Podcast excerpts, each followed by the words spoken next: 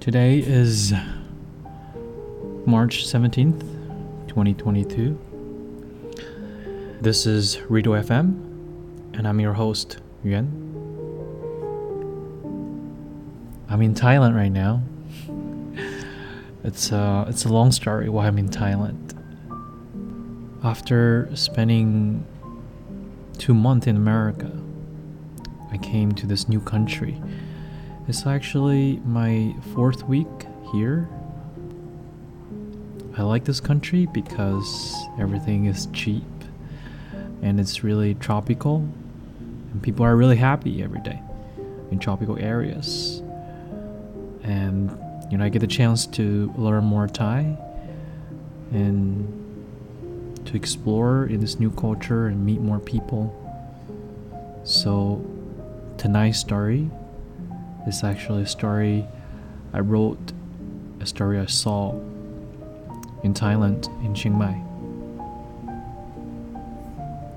So I'm dedicating this story to everybody in love or everybody who's trying to find love or to fall in love because um, they're the cute, cutest couple I have ever met in my life. and they gave me a lot of hope as well for love uh, for being together with someone, for maintaining a relationship. So hopefully you're gonna like it. Alright, this is the story. Young hearts be free tonight. It was a typical tropical raining day in Chiang Mai. Humid, unpredictable, yet soothing to most sweaty foreheads and anxious homebound souls. COVID really did a number on Chiang Mai, an old city frequented by so many tourists from all over the world. Many shops along the street and inside the alleys run out of business. The once ubiquitous red tuk tuk trucks were hard to spot now. The vroom vroom of the motorcycles seemed less noisy now. A Few foreign tourists wander in the quiet old town. Fortunately and unfortunately, I was one of them. Somehow I was quite content with the status quo, even though such a feeling seems to lack compassion to the local businesses and a lack of consideration to those who have been longing for traveling yet cannot. But I don't want to lie, the last place I want to be then is a noisy, overcrowded city. What I had at Chiang Mai was perfect for me. I could hop to different places while still enjoying a peaceful and safe bicycle ride. Unlike my past months in mainland US and Hawaii, I didn't know anyone in the city, which is both a blessing and a curse. To make it even more so, my basic Thai didn't allow me to hold down a deep conversation, so the blessing is that no one would bother my existence when I wanted to be shy. And the curse is that I did miss another witty mind and a new pair of listening ears. But believe me, I try to make the most of the blessing part. Key was here, I tried. After eating at a Japanese restaurant, I joined the waitresses to draw food cartoons on their souvenir bags. Through body language and the most amazing language of the humankind, a smile, I managed to blend. The girls were talking and giggling, maybe about me, a weird customer who decided to get a free art therapy session at the vestibule of a restaurant.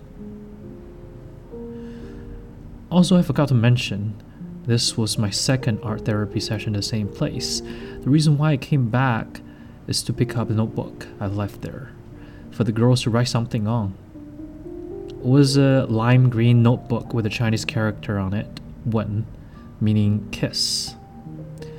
I carried it everywhere. I carried it because I've been seeking stranger's answer to a very important question to myself. What is love? I enjoyed my first session so much, so I left it here the night before for the girls to write their answers in the notebook. With enough art sessions, my treasure retrieving task accomplished, and ominous weather in the sky, I was ready to hit the road home.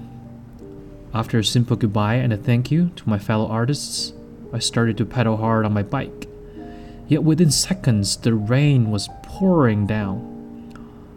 I can't risk getting my lime green answer book wet. I knew I had to find a shelter for it and me. So I went to a beer pub nearby. Sawadee krap, a young boy said hi to me in Thai while joining his palms. Sawadee krap. My voice didn't sound as confident as his. Wanted to change the conversation in a language I felt comfortable with, I posed my request in a hurry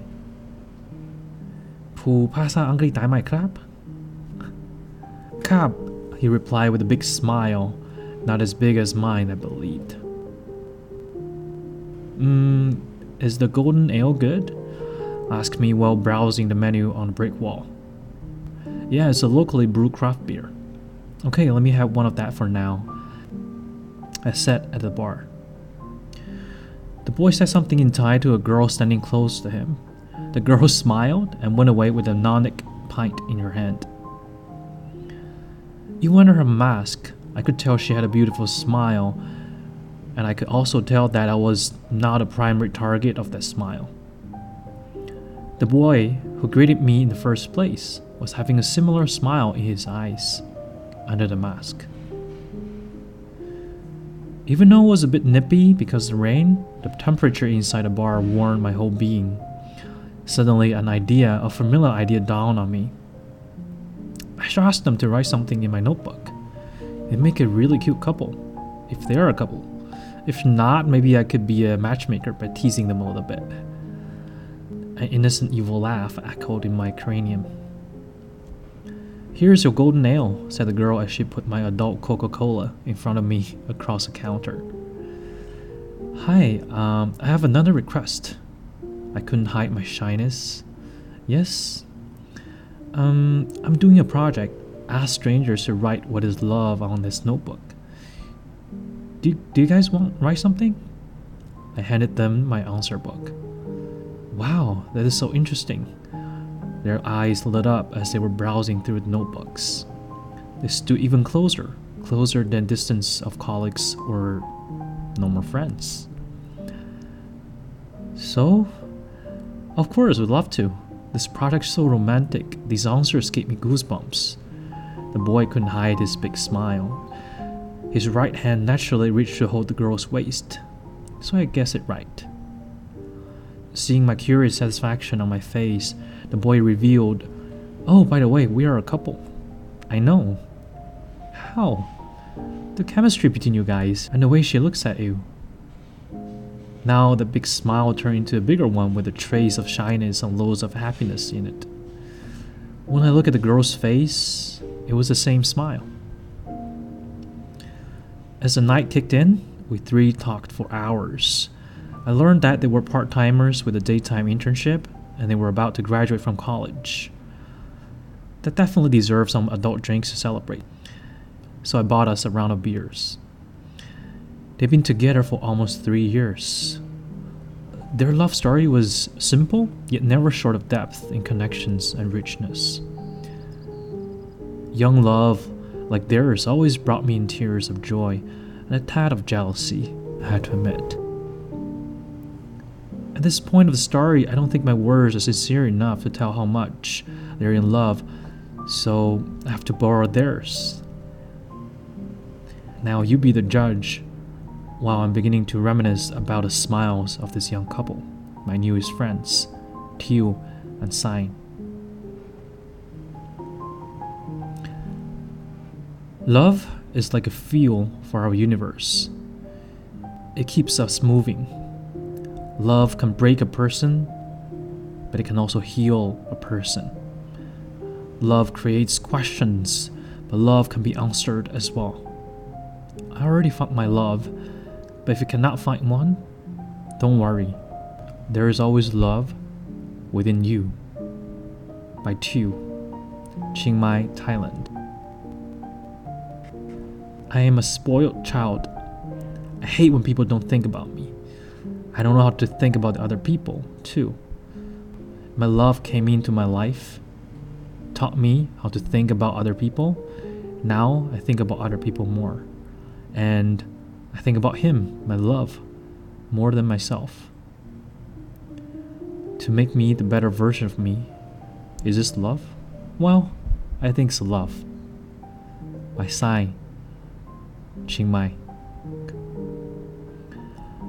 After writing the story, Rod Stewart's Young Turks was playing in my head. He's singing this love song to Teoh and Psy.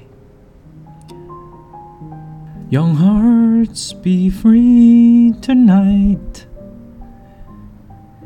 Time is on your side.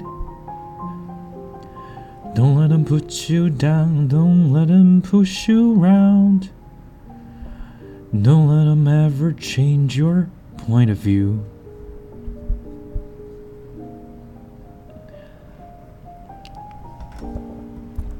Alright, that's the end of the story. Hopefully, after listening to the story, your heart is full of warmth and love because of Teoh and Psy. And if you do feel you get some energy from this story, please let me know in the comment section. I would love to read your love stories at some point at this radio And with this story and with my appreciation of Teoh and Sai and their love, I'm gonna conclude today's show. Alright, this is your host, Yuan, and this is Riddle FM. Hopefully, you can have a night of love and you can dream about the person you love. Well, either right now or in the future. One, good night.